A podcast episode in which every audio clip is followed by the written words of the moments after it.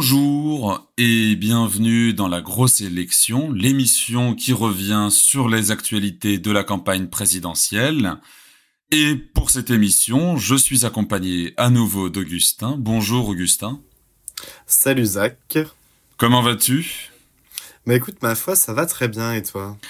Ça va très bien, ça va très bien. Quelque peu fatigué, mais bon, ce sont les aléas de la vie, j'ai envie de dire. Alors pour cette émission, nous allons enfin reprendre la structure habituelle de l'émission qui, après cette trêve hivernale, cette trêve des vacances, va enfin retrouver son rythme de croisière au fur et à mesure que l'actualité s'emballe vitesse grand V. Et pour commencer, nous allons revenir sur le journal des campagnes.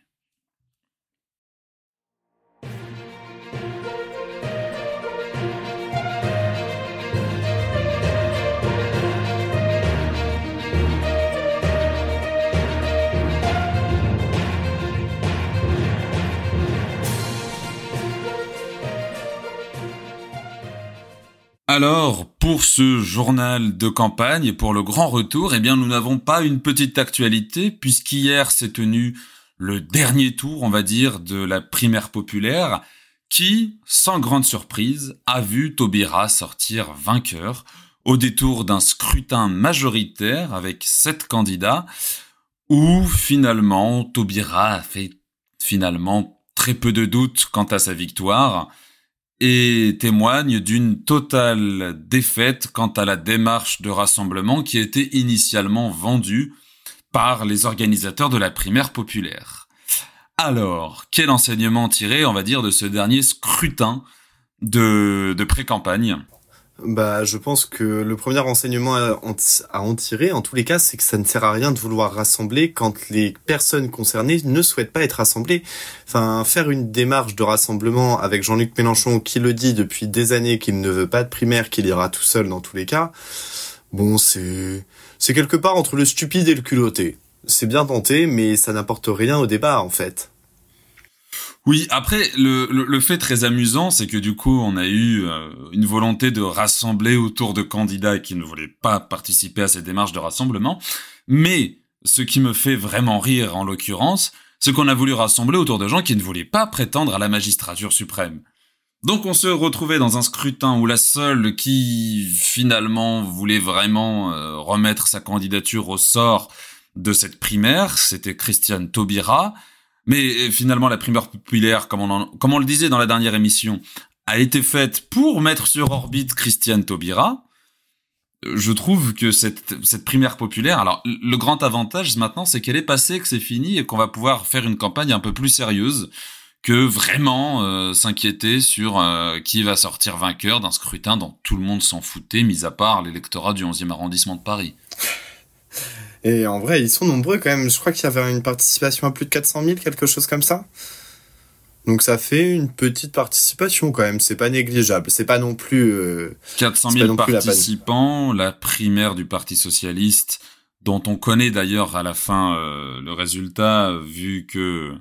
Euh, comment dire dont on, dont, on connaît le résultat vu que Benoît Hamon a fini à 6% derrière.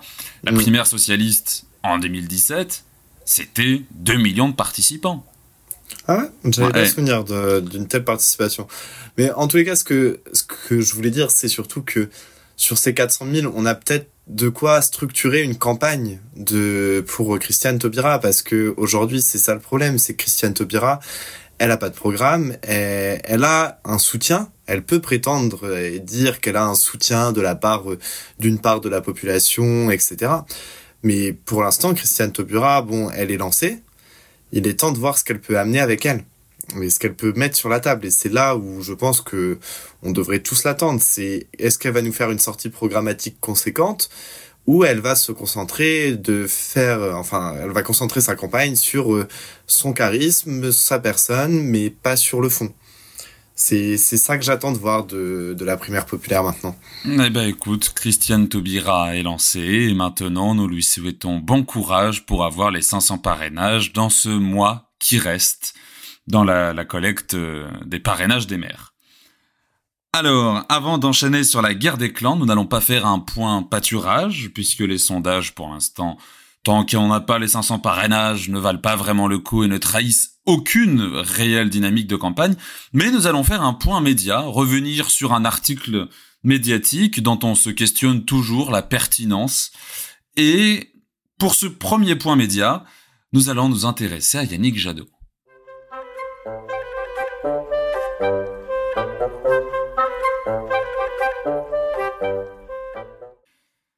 Dimanche soir, Yannick Jadot offrait une interview sur le plateau du 20h de TF1 et à la suite de cette interview, où il était venu donc pour présenter son programme, ses idées, notamment également comment il a vécu de son côté, lui, la primaire populaire, et Yannick Jadot n'a intéressé les médias à la suite de cette interview que pour un seul élément. Est-ce que tu saurais duquel je fais mention? Bah ça, ça, m'étonnerait que ce soit le programme dans tous les cas, hein C'est pas le programme. On a eu une flopée d'articles qui ont paru pour nous dire que Yannick Jadot, à l'approche de la campagne présidentielle, porte une cravate. Et c'est assez amusant parce que c'est revenu dans énormément de, titres de presse. Je crois qu'on a eu BFM, LCI, donc des articles qui, mine de rien, brassent beaucoup, euh, brassent beaucoup puisque ce sont des sites qui, en termes de flux sur les réseaux sociaux, marchent très bien. Et donc, on a eu une pléthore d'articles selon lequel Yannick Jadot porte une cravate et que c'est un détail duquel on devrait peut-être faire un peu attention finalement, puisque voilà, la magistrature suprême demande un certain standing et que Jadot, qui a toujours refusé de porter la cravate, cela revêt un caractère important pour lui et que ça y est, il veut se mettre dans une stature présidentielle plus que par le discours mais aussi par la tenue. Est-ce que on en a quelque chose à faire vraiment sincèrement de la façon dont un candidat ou même un président de la République s'habille? Non, non, on n'a pas grand chose à faire mais enfin moi je trouve ça plus qu'inquiétant sur euh, ce que ça traduit dans dans, dans l'attention que portent les médias à la campagne présidentielle, au personnage présidentiel. C'est-à-dire qu'on se concentre vraiment sur euh, des, enfin, des détails, peut-être pas des détails dans le cas de Yannick Jadot qui a toujours refusé, mais en tous les cas sur des éléments euh, vraiment auxiliaires, alors que on a quand même, enfin, c'est une campagne présidentielle, on pourrait parler de fond pendant trois mois qui en aurait encore à dire. Donc bon, c'est un peu inquiétant, un peu triste, mais presque amusant. C'est c'est doux amer, on va dire. Tu, vois, ce, qui m'amuse beaucoup finalement, c'est que là, on rigole d'un article même de plusieurs articles qui s'inquiètent de, de, de la santé vestimentaire de Yannick Jadot, si je peux me permettre l'expression. Et à côté, on a énormément de petits candidats qui, eux, pour pouvoir faire entendre leur voix, vont aller finalement plutôt utiliser les nouveaux moyens de communication, YouTube, Vimeo, Getter, voilà, on a, je dis Vimeo, mais Vimeo, c'est vrai qu'aujourd'hui, si on utilise Vimeo, c'est qu'on a vraiment oublié euh, une certaine étape dans l'évolution des réseaux sociaux. Mais beaucoup de petits candidats passent notamment par YouTube, les lives Facebook et autres, pour faire entendre leur voix. Et c'est là où, si on veut vraiment acquérir du fond, et que notamment les grands médias devraient se faire le relais de ces initiatives, soit en invitant directement les candidats, soit en les faisant euh, en faisant de la pub sur voilà un tel fait un meeting en ligne à telle heure, eh bien nous allons diffuser son meeting sur notre canal, comme on le fait très bien quand il y a des meetings en salle, comme peut en attester Jean-Luc Mélenchon ou Éric Zemmour, qui actuellement bénéficient quand même d'un certain appui médiatique sur la transmission et la retransmission de leurs meetings. C'est quelque chose qui, qui m'inquiète beaucoup, mais en même temps, cela me fait poser la question, et je vais t'inviter à répondre en premier. Est-ce que cette, finalement cette organisation de diffuser ces meetings sur YouTube, soit en les faisant dans une salle et puis après en faisant une retransmission sur YouTube comme ça pourrait être sur la télé, soit directement en live YouTube organisé depuis son petit local de campagne ou sur le siège de son petit parti, est-ce que ça ne serait pas un moyen également de rénover, de, de remoderniser, de mettre un petit coup de, coup de, dans l'organisation de la campagne présidentielle? Euh, je pense que je pense que si et puis il y en a un qui le fait très bien depuis des années c'est Jean-Luc Mélenchon qui a quand même ses revues de la semaine depuis des années sur YouTube qui a construit une base euh, on va dire une base informatique solide une base en tous les cas euh, directe. C'est aussi euh, s'affranchir d'un d'un éventuel médiateur pour les petits candidats, donc euh, qui pourraient porter, je ne sais pas, des, des opinions plus, on va dire, hors système ou extrêmes en tous les cas. Moi, je pense que c'est un outil qui est très bien, dont il est très bien de s'en saisir, qui est sûrement appelé à se développer. J'espère en tous les cas que ça bénéficiera aux petits candidats parce que je pense qu'ils en ont besoin. Je pense que ça serait bénéfique pour tout le monde que leurs idées soient dans le débat public. Après, de là à en être certain, je pense qu'il y a un pas et que je le franchirai pas. Je pense que malheureusement, ça restera euh, quelque chose d'accessoire face à euh, l'image fédératrice euh, d'un grand meeting en physique avec je ne sais combien de milliers de manifestants, les pancartes, les, drapeaux. Ce genre d'image qui font des campagnes, c'est pas le genre d'image qu'on voit dans les meetings des petits candidats. Mais tu vois, c'est ça la différence. Mais, mais tu vois, moi je me pose la question qui est que est-ce que, au-delà de la base déjà militante, de la base militante ou sympathisante, mais déjà acquise à la cause du candidat, est-ce que ça va trouver un retentissement en dehors de ces petites frontières-là? Parce que, voilà, mais du coup, c'est un peu une initiative vaine, c'est-à-dire que voilà, on tient informé, on essaye de faire diffuser nos idées un peu comme on le peut, hein. Mais d'un autre côté, moi je vois difficilement un petit candidat réussir à toucher au-delà de sa base militante en faisant ce genre d'action.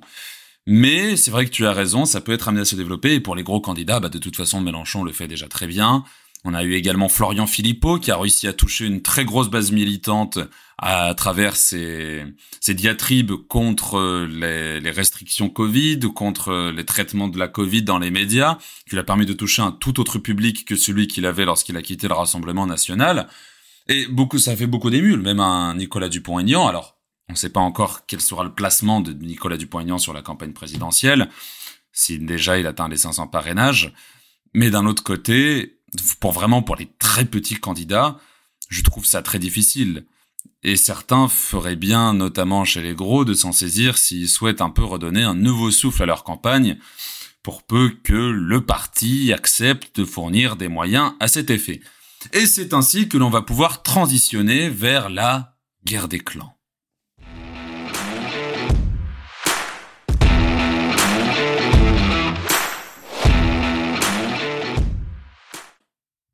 Alors, mon cher Augustin, par où veux-tu commencer La droite ou la gauche?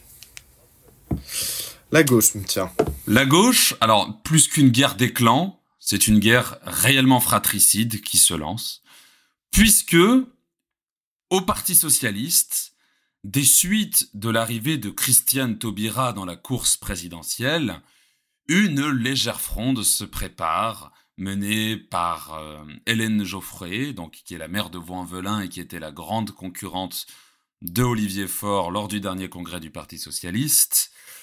Une fronde soutenue par Anne Hidalgo, c'est en cela que ça nous intéresse, puisque cette dernière a apparemment, depuis l'entrée de Christiane Taubira et le manque de fermeté d'Olivier Faure face à la candidature de cette dernière, les relations se sont distendues entre la candidate du Parti socialiste et le premier du Parti socialiste, et ce serait vraiment grandement refroidi. C'est notamment Ouest France qui nous relate ces, ces événements.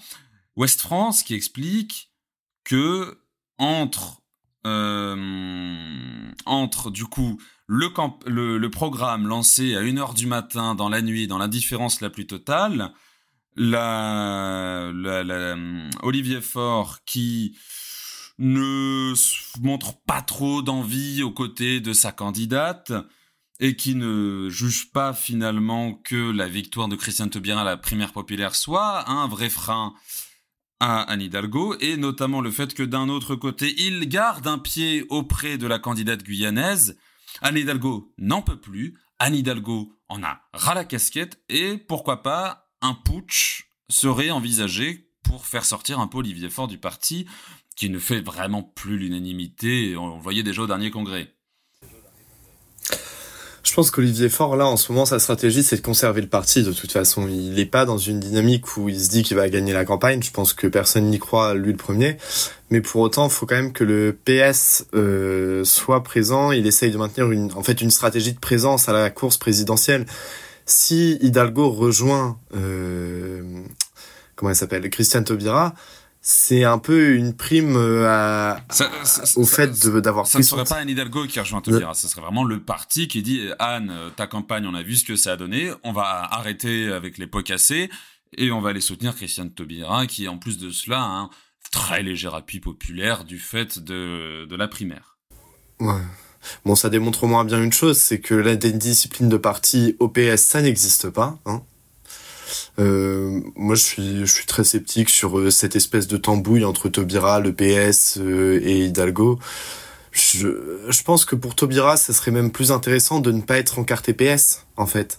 Parce qu'aujourd'hui, je pense que le PS est un frein et, serait en tous les cas un rejeté par une partie de l'électorat potentiellement potentiellement favorable à, à Taubira cet électorat de centre-gauche qui euh, hésite parfois entre Europe Écologie Les Verts, euh, la France Insoumise, euh, donc cet électorat qui est vraiment sur l'aile gauche peut se dire ah non le PS c'est les trahisons, il est hors de question que j'y aille et, du coup ça serait vraiment délétère pour Taubira je pense d'accepter le soutien du PS. Oui oui oui. Puis de toute façon là l'article évoquait également que les hésitations d'Anne Hidalgo sur la primaire et la participation à la primaire populaire, à grand coup de un coup j'y vais, puis finalement j'y vais pas, auraient également grandement agacé Olivier Faure. Tu sais, je pense que plus que cela, plus que cette question de la tambouille électorale, etc., je pense qu'Anne Hidalgo commence à faire un peu ce qu'avait fait également Ségolène Royal en 2007, c'est-à-dire à partir du moment où elle savait la présidentielle perdue, je vais commencer à placer un peu mes pions pour récupérer la tête du parti ensuite. Et je pense que maintenant, Anne Hidalgo est clairement dans cette démarche car elle sait que la campagne n'ira pas plus loin. Elle sait que la campagne euh, s'est foutue de toute façon, que maintenant, plutôt que de chercher à gagner auprès de la gauche ou même à gagner la présidentielle, soyons fous, on va juste essayer d'avoir les remboursements des frais de campagne. Et derrière, l'idéal, ça serait de jarter Olivier Faure pour, même si elle ne met pas finalement la main pour avoir le siège, elle va essayer de placer quelqu'un qui est dans ses bonnes grâces pour derrière refaçonner le parti à sa manière. Refaçonner ce qu'il en restera. Hein. Moi, je suis très sceptique sur l'état du PS euh, dans les années à venir. Euh, je pense que si le PS n'arrive pas à faire un score honorable à cette campagne, de toute façon, il n'aura pas les remboursements de frais de campagne s'il ne dépasse pas les 5%. Euh, le PS en dessous des 5%, c'est mort. Ça n'existe plus. C'est un décès. C'est un acte de décès. Donc euh, c'est un peu jouer son va-tout pour le parti. Je pense que y a pas, on est dans l'impossibilité de se projeter sur une stratégie aussi à aussi long terme en fait. Je peux comprendre la démarche intellectuelle de oui, on espère placer quelqu'un dans ses bonnes grâces au, parti. Pour autant, je pense pas que ça soit possible de euh, sincèrement réaliste, de manière réaliste, se dire que c'est possible. Je pense que là, faut quand même jouer les 5%. Faut, faut se battre pour ça, parce que sinon, c'est la mort du PS. Et de l'autre côté, un parti qui se met peu à peu à se voir vidé de, beaucoup de substances, c'est le Rassemblement national. On l'évoquait dans le dernier podcast, Éric Zemmour a su s'attacher à de grands ralliements entre Pelletier pour les Républicains, mais surtout Gilbert Collard, ancien bras droit de Marine Le Pen. Et désormais, c'est à demi-mot qu'elle a fait la confidence. Marion Maréchal euh, préférerait glisser un bulletin de vote Éric Zemmour plutôt que celui de sa propre tante. Qu'est-ce que cela dit finalement sur la recomposition de la droite?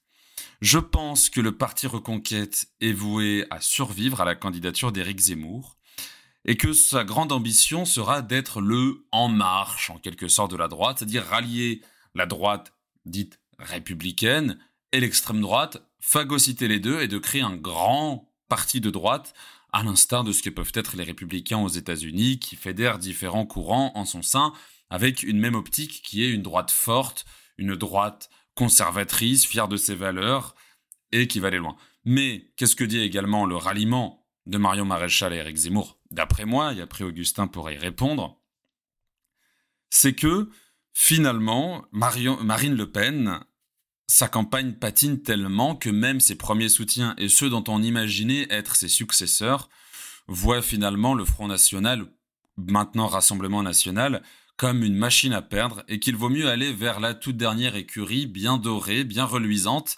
qui, auprès déjà du public, bénéficie d'une meilleure image. Bah, de toute façon, euh, Marion Maréchal Le Pen avait déjà pris ses distances avec sa tante euh, à l'époque où elle était euh, encore élue à la région PACA dans mes souvenirs et où elle avait monté son école de sciences politiques. C'est pas c'est pas une grande nouvelle que Marion Maréchal Le Pen n'était plus dans les bonnes grâces de sa tante.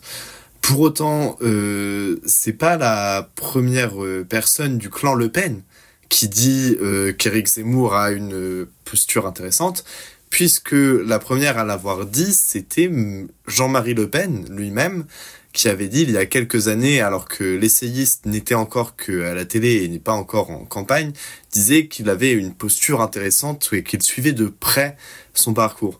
Euh, je pense que, par contre, sur le destin du parti Reconquête, tout va tout va dépendre en fait du, du résultat de la, de la présidentielle mais je vois effectivement, je suis assez d'accord avec ton analyse, Zach, sur le fait que c'est un parti qui est destiné à, à absorber toutes les franges extrêmes de la droite avec une nouvelle aura de respectabilité en grâce à quelques soutiens euh, des, des droites les plus conservatrices euh, du côté euh, de LR.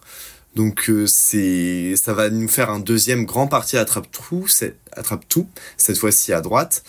Mais je pense que il y aura quand même Zemmour. Zemmour va y rester, je pense. Je le vois pas quitter tout de suite le navire alors qu'il vient à peine de monter Mais dedans. Tu vois, sur euh, Jean-Marie Le Pen, ce dernier, interviewé également ce dimanche sur BFM TV, a déclaré pour autant que, quoi qu'il arrive, il soutiendra sa fille, que Éric Zemmour est quelqu'un de tout à fait sympathique, mais que pour autant, diviser les candidatures très à droite sur l'échiquier politique ne serait pas la meilleure des stratégies, puisque pour lui, au contraire, se fédérer à sa fille aurait été un, atout plus de poids face à Emmanuel Macron. Il a même d'ailleurs mis un petit tacle à sa nièce, que je n'ai plus en tête, mais il s'est pas manqué de le faire comprendre également à Marion Maréchal. Après, cela fait plusieurs moments maintenant que l'on voit que Zemmour tire à boulet rouge sur Marine Le Pen, que Marine Le Pen tape avec sa, tape du poing sur la table avec une grande fermeté pour leur dire bah, cassez-vous si vous voulez vous casser chez Zemmour, vous, on va pas vous regretter. Mais pour autant, euh, elle, elle y croit encore à sa, victoire. Elle croit à ses chances. Mais c'est vrai que est-ce qu'on entend vraiment Marine Le Pen en même temps? Pas vraiment. Elle est vraiment invisibilisée par Zemmour. Zemmour a repris ce côté très outrancier qui faisait le succès de Marine Le Pen en 2012 et en 2017. Et c'est là où peut-être qu'une grande partie de l'électorat de droite, le jeune électorat de droite, qui a grandi avec des figures comme Raptor Dissident, comme Valek, comme Papacito, j'en passais des meilleurs comme Julien Rochdy, et maintenant également Baptiste Marchais, donc toute la figure dite de la fachosphère sur Internet, qui aime cette outrance, qui aime cet aspect un peu, comment dire, un peu critique, en même temps euh, outrancier, qui n'a pas peur de dire les choses qui peuvent fâcher. Il est déçu de Marine Le Pen à tel point d'ailleurs qu'on a repris derrière le même d'Henri de Lesquin qui disait que Marine Le Pen est une femme de gauche. Ah, c'est vrai, Henri de Lesquin, j'avais totalement oublié. Bah, Henri de Lesquin, en fait, enfin, Éric Zemmour incarne ce que Henri de Lesquin aurait pu être, c'est-à-dire un grand rassembleur de la droite euh, qui fait la transition entre une droite un peu plus âgée, un peu plus extrême, et une droite jeune, euh, radicalisée par Internet. C'est, enfin, je trouve que, enfin, ça m'arrache un peu la gueule de le dire, mais je trouve que Zemmour a choisi, a bien trouvé son créneau et s'en sort très bien. Maintenant, euh, je pense que la meilleure des stratégies pour lui, c'est de continuer à taper sur Le Pen, parce qu'il incarne tout ce que Le Pen a fait dans la dédiabolisation du parti. C'est-à-dire que Le Pen est devenu lisse, a essayé de se trouver une aura de respectabilité, alors que la période n'est pas à ça. La période est au clash, au choc, aux mots violents, et Zemmour, pour l'instant, s'en sort merveilleusement bien dans ce registre. Et puis, au-delà de la respectabilité qu'a cherché à acquérir Marine Le Pen en se lissant, euh, je suis en train d'oublier ce que j'allais dire, c'est terriblement horrible. Oh non, au-delà de ce que Marine Le Pen a voulu faire en se lissant et en se recentrant, c'est que le Front National n'a fait ses gros scores que lorsqu'il était finalement euh, outrancier, euh, dur, etc. Après, bon, Henri Dolesquin n'aurait jamais vraiment incarné cette ère de la droite. Je veux dire, quelqu'un qui te parle de réimmigration, qui veut raser la Tour Eiffel et interdire la musique nègre. Je doute qu'une certaine frange de l'électorat des Républicains aurait accepté de se tourner vers Zemmour.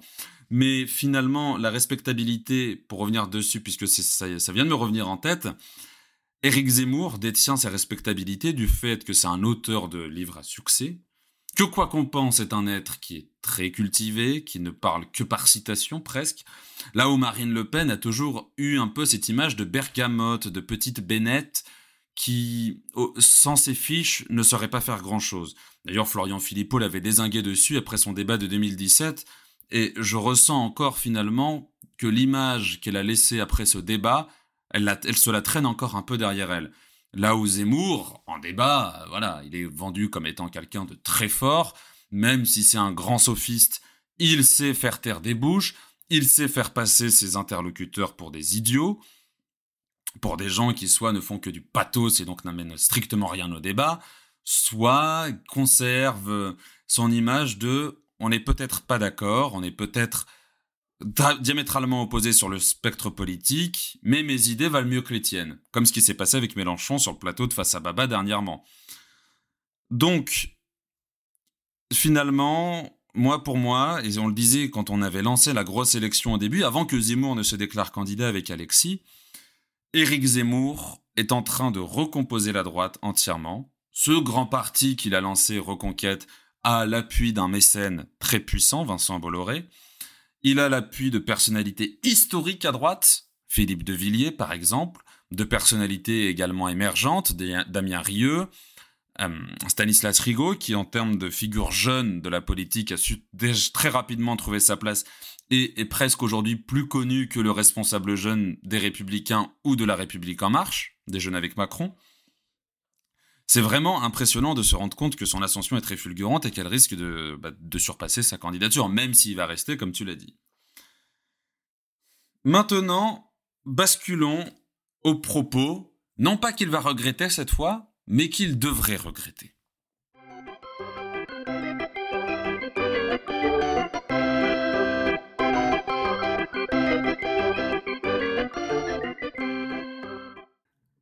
Le propos qu'il devrait regretter plus qu'il va regretter, puisque on sait très bien que dans notre société oligarchique, la République en marche bénéficie d'un traitement légèrement favorable dans les médias, plus que les autres partis, et cette fois-ci concerne Gabriel Attal. Interviewé dans Le Parisien, quant à l'avenir de la candidature Macron et dans l'hypothèse d'un second quinquennat du président en place, a déclaré la chose suivante J'ouvre les guillemets. Notre pays a pu traverser la crise car on l'a réformé courageusement. Marché du travail, suppression de l'ENA, réduction des déficits. Dans l'après-Covid, on veut continuer à réinventer notre modèle productif par l'investissement, la compétitivité, la décarbonation. Et c'est là la partie la plus importante. On veut aussi poursuivre la redéfinition de notre contrat social avec des devoirs qui passent avant les droits du respect de l'autorité aux prestations sociales. Ça, ça a quand même une petite odeur de discours un peu fascisant. Hein. C'est peut-être un mauvais réflexe, mais quand on considère qu'on a d'abord des devoirs et qu'il nous faut respecter l'autorité, ça, ça, me laisse dubitatif sur euh, la manière dont vont se passer les prochaines réformes. Disons que je pense que le dialogue social n'existera pas. Il y aura une belle casse sociale, le dialogue social, par contre, lui, sera un, doux souvenir euh, des années, euh, des années passées. Bah, ça sera un dialogue social à base d'LBD de GLIF4. Mm. Hein. On, va pas se leurrer. Moi, moi ce, qui me, ce qui me fracasse avec cette déclaration, c'est que il donne un peu raison à tous les opposants au pass sanitaire ou vaccinal, choisissez le modèle que vous préférez, où il déclare, beaucoup déclaraient que, le, je pense notamment à l'avocat Pierre Gentillet, qui déclarait que le modèle de passe c'est un peu les prémices du modèle de contrôle social tel qu'il est installé en Chine. C'est que au début, on te fait euh, accès à, certaines choses selon ton statut médical ou vaccinal. Et puis après, ça va aller si tu respectes bien les feux rouges quand t'es piéton, si tu mets bien ton clignotant quand t'es sur la route, si tu prends soin de te moucher et de, de ternuer, de mettre tes mains sur la bouche plutôt qu'autre chose. Un peu ce qui se passe en Chine finalement. Et comment conditionner les droits avant les devoirs? Je vois pas comment ça peut être le cas autrement que par un tel modèle. Alors si le projet d'Emmanuel Macron pour son autre quinquennat est de mettre en place le contrôle social, à l'instar de la Chine, ça valait bien le coup de faire toute une campagne présidentielle en 2016 et en 2017 sur son prétendu libéralisme. Non, j'avoue, je, t'avoue, j'ai rien à ajouter. Après, je, je suis un peu dubitatif sur quand même le fait qu'on en arrive au, au contrôle social à la chinoise. Mais c'est parce que je suis optimiste. Après, le coup du pass, effectivement, c'est cette déclaration. Par contre, c'est effectivement donner raison à tous les opposants euh, des passes euh, comme euh, comme problème de, de liberté fondamentale. Ouais, je, je suis je, je suis pas rassuré, on va dire, par cette déclaration. Pour autant, je me dis que c'est pas possible, mais d'un autre côté, sur un malentendu, ils sont capables de le faire, quoi. Sur un malentendu, moi je les vois le faire. C'est-à-dire que si tu signes un chèque en blanc à Emmanuel Macron pour 5 ans, qu'est-ce qu'il craint? Il, il, pourra pas être réélu. Et je suis, je suis prêt à parier que le prochain, il va lui, il refiler une patate chaude, hein, qu'il soit de droite comme de gauche, ou même un Édouard Philippe. si c'est Édouard Philippe, de toute façon, ils seront d'accord sur toute la ligne. Mais moi, je les vois, alors, pas un contrôle social à la chinoise, ils peuvent très bien en faire un plus soft aussi, parce que la Chine reste quand même, voilà, un modèle euh, assez particulier euh, sur le spectre international.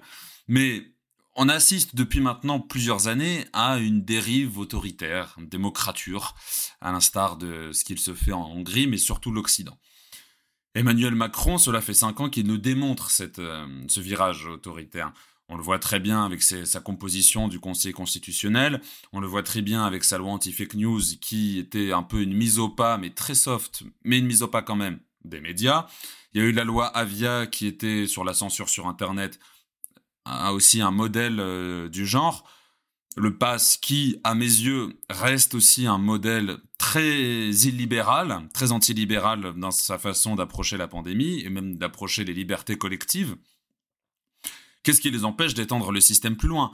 Je ne vois vraiment pas pourquoi est-ce qu'il se priverait de le faire, surtout qu'il aura toute la latitude qu'il souhaite pour le faire, que le Conseil constitutionnel, ça fait maintenant plusieurs décisions qu'il se met, qu'il, se met à, se chier dessus. Hein, je vais, pardonnez-moi l'expression, mais le Conseil constitutionnel se chie dessus désormais. Et si la situation sanitaire continue à être exploitée par le gouvernement telle qu'elle l'est, ou même, prenons un exemple tout bête, hein, on fait une on fait une réforme antisociale, il y a des manifestations qui dérivent, attention, le chaos est à nos portes, et ben voilà, on va mettre en place un système de contrôle où les devoirs vont passer avant les droits, parce qu'on vous a peut-être laissé trop de droits ces dernières années, maintenant il serait temps un peu de rationaliser tout cela.